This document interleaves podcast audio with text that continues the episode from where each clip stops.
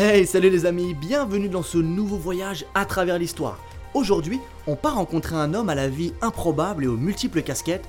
C'est Schulmeister, qui fut notamment l'espion de Napoléon Bonaparte, quoiqu'il n'aimait pas cette appellation. On va se plonger au cœur de la vie de celui qui joua un rôle déterminant dans les campagnes napoléoniennes, et croyez-moi, James Bond n'a qu'à bien se tenir. Allez, c'est parti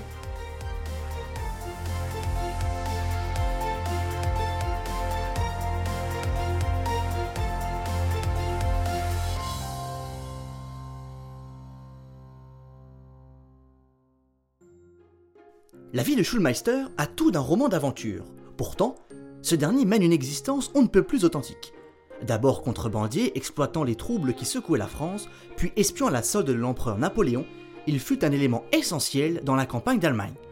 Il suscita très vite le respect et l'admiration de Napoléon, épaté par l'audace indéfectible de cet homme. L'empereur finira par le nommer commissaire général de la police. Mais avant d'en arriver là, revenons un peu en arrière.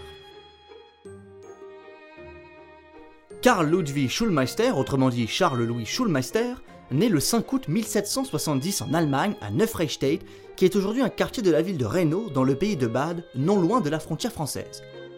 Il reçut une solide éducation de la part de parents luthériens, il parle allemand et français, mais aussi anglais et italien.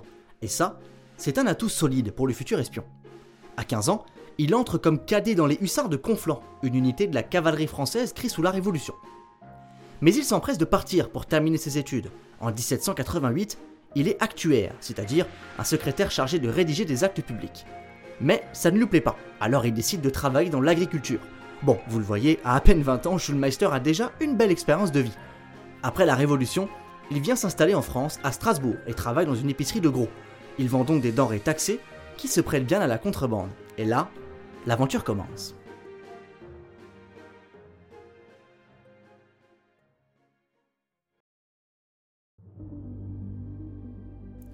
Charles Schulmeister commence comme simple transporteur, puis devient rapidement chef d'un véritable réseau de part et d'autre du Rhin. Il commence à gagner de l'argent, beaucoup d'argent, fondant le début de sa fortune. Mais ce ne serait pas marrant si sa vie se résumait à cela. Alors, avec son équipe de contrebandiers, il commence à se livrer à de petits actes d'espionnage, mais pas de quoi en faire le James Bond de l'ancien temps. Du moins, pas encore. Mais alors, comment a-t-il fait pour se faire connaître? Des légendes racontent que Schulmeister serait allé voir l'empereur lui-même pour lui proposer ses services en l'amadouant mais cette explication est peu probable, notamment parce que l'empereur n'était pas facilement accessible et parce que Schulmeister n'était pas en France. En réalité, c'est bel et bien par ses activités de contrebande qu'il tombe dans l'espionnage. Il attire l'attention de la police consulaire dirigée par le célèbre Joseph Fouché, l'homme qui savait tout sur tous. Mais surtout, un autre homme porte un œil sur lui. C'est Savary, homme de confiance de Napoléon.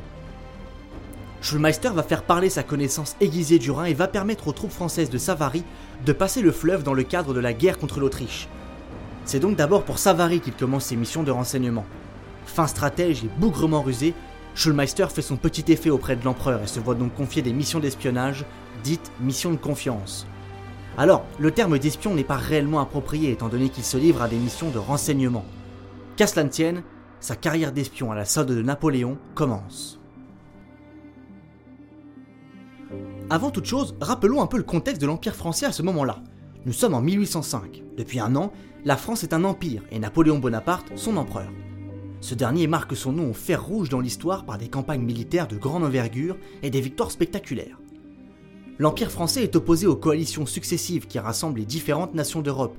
En 1805 débute la campagne d'Autriche face à la troisième coalition financée par la Grande-Bretagne, qui regroupe l'Empire russe et l'Empire d'Autriche l'armée française prend le nom de Grande Armée et s'organise autour de quelques grands maréchaux dont les noms restent célèbres tels que Ney ou Davout.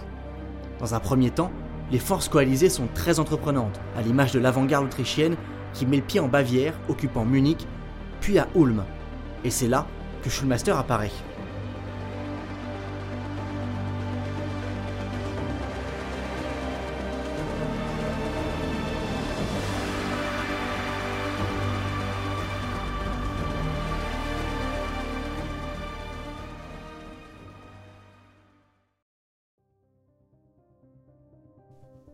Sa première mission, et sans doute la plus célèbre, est en Autriche auprès du grand général autrichien Karl Mack lors de la campagne d'Allemagne s'étalant d'août à décembre 1805. Au moment où Schulmeister intervient dans l'histoire, Mac est assiégé à Ulm et redoute l'armée française. Schulmeister arrive et discute avec lui.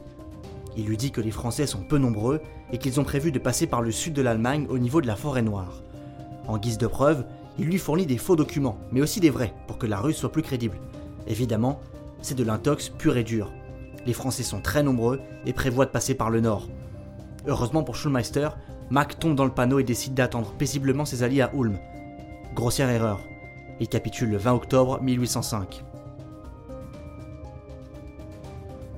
Après ce premier succès florissant, Schulmeister revient immédiatement trouver Savary pour de nouvelles missions.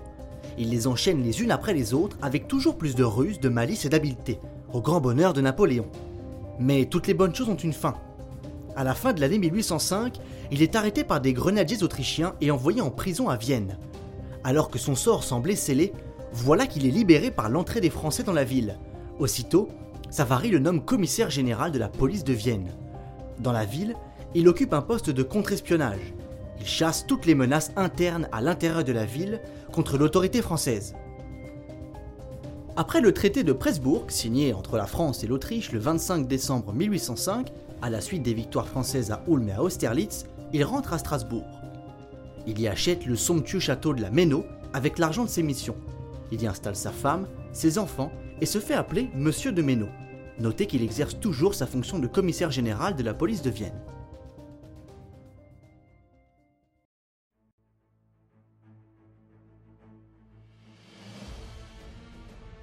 Jamais rassasié, Charles-Louis Schulmeister participe à la campagne de Prusse en 1806 pendant les guerres dites de la quatrième coalition. La Prusse voit d'un très mauvais œil l'expansion française.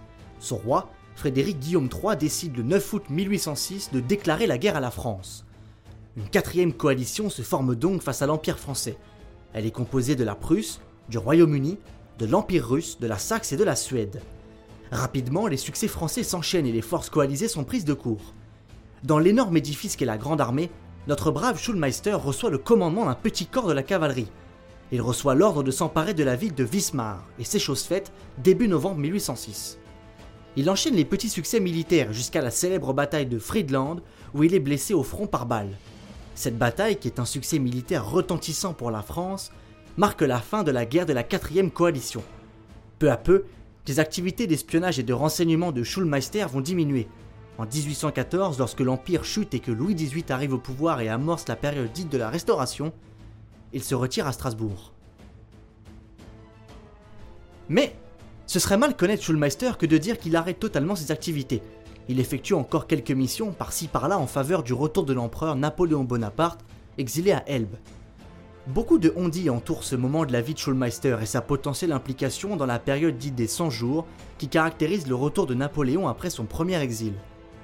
Mais malgré quelques légendes, la réalité est davantage celle d'un Schulmeister en fin de carrière, si j'ose dire.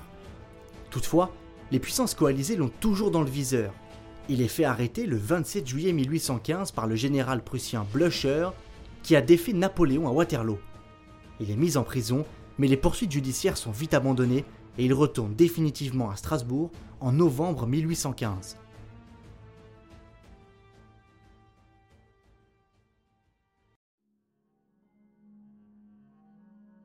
À partir de là, c'en est définitivement fini de l'espionnage pour Schulmeister qui prend alors sa retraite. Mais l'ancien espion n'a pas su gérer sa fin de vie aussi bien que ses missions à travers l'Europe. Il fait des investissements malheureux et connaît des déboires financiers qui le contraindront à vendre son château de la Méno à un riche banquier. Il finira sa vie très modestement dans un petit appartement au numéro 3 de la place Broglie à Strasbourg. Les habitants de la ville le décriront comme un petit vieillard débraillé et bien en peine on est loin du redoutable agent de renseignement qu'il fut sous l'empire de Napoléon Bonaparte. D'ailleurs, lui-même continuait de défendre l'honorabilité de ses activités qui n'étaient pas très bien vues dans la société de l'époque. Mais malgré cette fin de vie miséreuse, la légende de Schulmeister, elle, continue de vivre. On raconte par exemple qu'il aurait échappé à des Autrichiens en se déguisant en vieillard dégarni et décrépit. Le temps que les Autrichiens s'aperçoivent de la ruse, il était déjà loin. Évidemment, nous n'avons aucune preuve tangible de cette anecdote, mais il ne restait pas moins qu'il est amusant de se plonger au cœur de la vie de ce personnage romanesque, de cet homme mystérieux et de cet espion hors pair. Après le coup d'État du 2 décembre 1851, qui plonge la France dans une nouvelle ère impériale, le nouvel empereur Napoléon III rend une petite visite à Schulmeister à Strasbourg. Le Second Empire n'a rien à voir avec le premier, et Napoléon III aurait sans doute aimé avoir un Schulmeister à ses côtés. En 1870, l'empereur encaisse une lourde défaite face à l'Allemagne, qui générera amertume et désir de vengeance dans le camp français. Mais ça, c'est une autre histoire.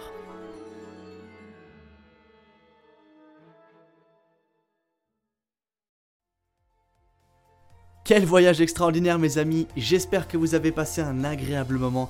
En tout cas pour moi ce fut un réel plaisir de découvrir avec vous la vie de Schulmeister, aussi mystérieuse que fascinante. Je vous invite à aller voir la page Instagram de l'émission à travers l'histoire. Vous pourrez y suivre toutes les actualités liées à l'émission.